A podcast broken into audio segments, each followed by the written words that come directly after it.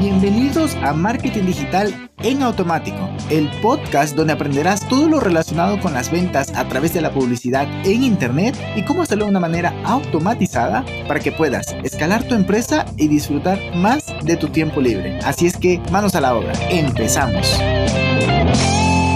¿Qué tal? ¿Qué tal? Muy buen día, muy buen mm, miércoles, casi jueves.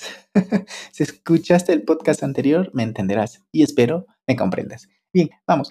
Seguramente, pues estás por aquí porque quieres aprender a vender más en lo digital. A ver, también te podría enseñar a vender más en lo offline, pero pues este podcast, ¿cómo se llama? Marketing digital en automático. Entonces vendemos en Internet en automático. Entonces, ¿cómo vendemos más? Pues sí, es una buena pregunta y ya durante, a ver, 150 episodios no he hablado de eso, sino es que la tercera parte, es decir, 50 episodios, porque el lunes hablamos de un concepto de marketing, el miércoles hablamos de cómo vender más y el viernes de algún proceso de automatización, de algún software o de alguna entrevista. Entonces, pues la tercera parte de 50. Ando brillante hoy con los números. Oye, he hablado de eso, cómo vender, pero la pregunta es, ¿estás listo para verdaderamente vender más? Y no hablo, o sea, de escalar tus ventas, no hablo de tener más personal, tener el workflow dentro de tu empresa muy bien definido, que también es importante para poder estar preparado para vender más. Pero lo que estoy hablando hoy, lo que te quiero hablar hoy es, ¿estás, ¿está listo tu sistema de marketing para vender más? Es una gran pregunta y mucho más en automático. Oye, tienes un embudo, tienes un sistema de captación, de gestión con pipeline, con CRMs, con software, con llamadas, yo qué sé. En tu página web te pueden llamar, tienes una cantidad de, anuncios en, en, base a keywords, yo qué sé. Tienes incluso influencers y demás. Puedes medir absolutamente todo eso, todo. Entonces la pregunta va a ser, ¿Estás listo? ¿Por qué? Porque debes tener un conocimiento exacto de por qué estás vendiendo. Es decir, tienes que ser conscientemente competente. Aquí no vale ser inconscientemente competente porque si no, no vas a saber qué es lo que estás haciendo bien y por qué estás vendiendo. ¿Funciona bien el anuncio? ¿Engancha? ¿La audiencia está bien segmentada? ¿La landing page convierte? ¿Qué más te puedo decir? Eh, bueno, ahorita vamos a ir por todo el proceso, pero tienes que tener eso. Por lo cual, antes incluso de esto, valida tu negocio. Eso ya lo damos por sentado, porque ya tienes algunas ventas y quieres vender más. Valida tu negocio. En todo caso, vamos a lo siguiente. O sea, lo estoy dando eso por sentado, porque justamente eso, ¿no? Si quieres escalar tu facturación, pero no has validado tu negocio, ah, igual hay algún detalle por ahí que hay que revisar. Volviendo al tema, si estamos hablando de métricas en un embudo, lo primero que tienes que trabajar o revisar si algo no está funcionando en general, si no estás vendiendo lo que quieres, hay que revisar la parte de atracción, la parte de top of the funnel. Esto puede ser en redes sociales, puede ser SEO, puede ser email marketing. Ojo, aunque email marketing puede sonar como que está en el middle of the funnel, no necesariamente. Puede ser que tu estrategia de captación empiece por un, por ejemplo, un tree-wire, lo cual te lleva a una cadena de emails. Pero bueno, previamente a eso hay un SEO, ¿no? Entonces tendrías que revisar el SEO. Volviendo a redes sociales, ¿qué tendrías que revisar? Revisa el número de conversiones. A ver, ¿tiene sentido este número que tienes? ¿Qué tanta frecuencia, es decir, con cuánta frecuencia ese público está viendo tu anuncio? ¿Los molestas? ¿Está dentro del rango? ¿Ya te llegan a odiar? ¿O se familiarizan contigo y le dan clic? Lo cual te lleva a, un siguiente, a una siguiente métrica que es el click to rate y el, y el CPC, el eh, costo por clic.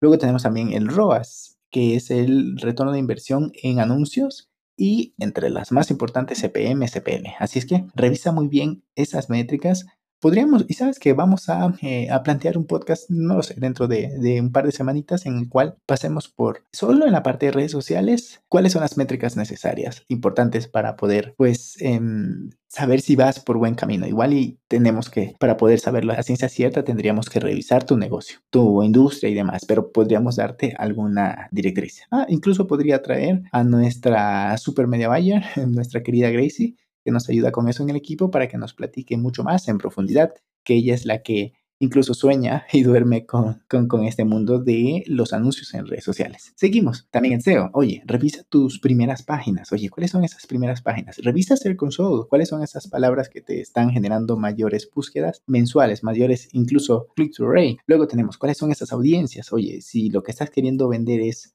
a, no sé, un público de 35 o 40 años, pero tu audiencia en Google Analytics te dice que tiene de 20 a 25, no tiene sentido, no se conecta, no vas a vender más. Tienes que intentar llegar a ese otro público.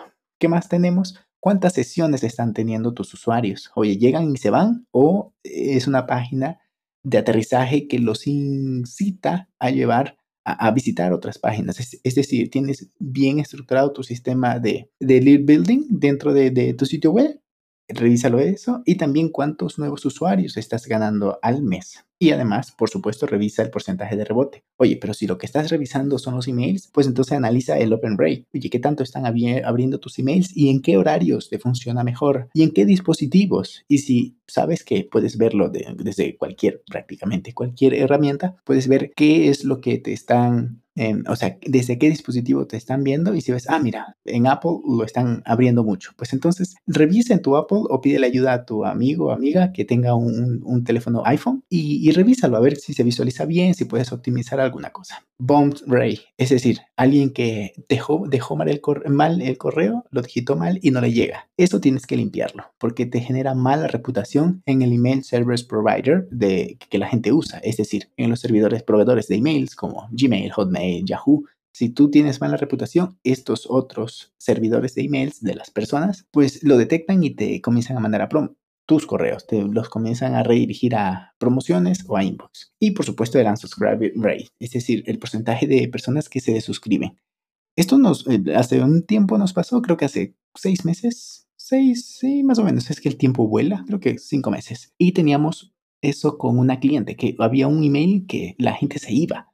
Y está bien. Ojo, si en tu estrategia global está bien que la gente se vaya, es perfecto. ¿Por qué? Estamos haciendo una estrategia de winback, lo cual hay un, una etapa de goodbye. Y si en esa etapa la gente se desuscribe, estupendo, porque estás limpiando tu lista. Pero bueno, podríamos hablarlo de eso en otro momento. Y ya por último, y a ver, me estoy dejando muchas cosas sobre el tintero, sé que podríamos hablar más, pero ando cortísimo de tiempo. Y además no quiero que esto sea largo porque también valoro tu tiempo. Así es que quiero que sea una píldora, píldora corta donde te quedes con muchas curiosidades, porque no estoy profundizando en nada, pero que digas, ok, mira, voy a investigar esta semana cuáles son las métricas importantes de SEO y por qué una estrategia de backlink no necesariamente es la correcta para poder hacer crecer, por ejemplo, mi, mi autoridad, mi autoridad de dominio. Por ejemplo, a ver, revísalo.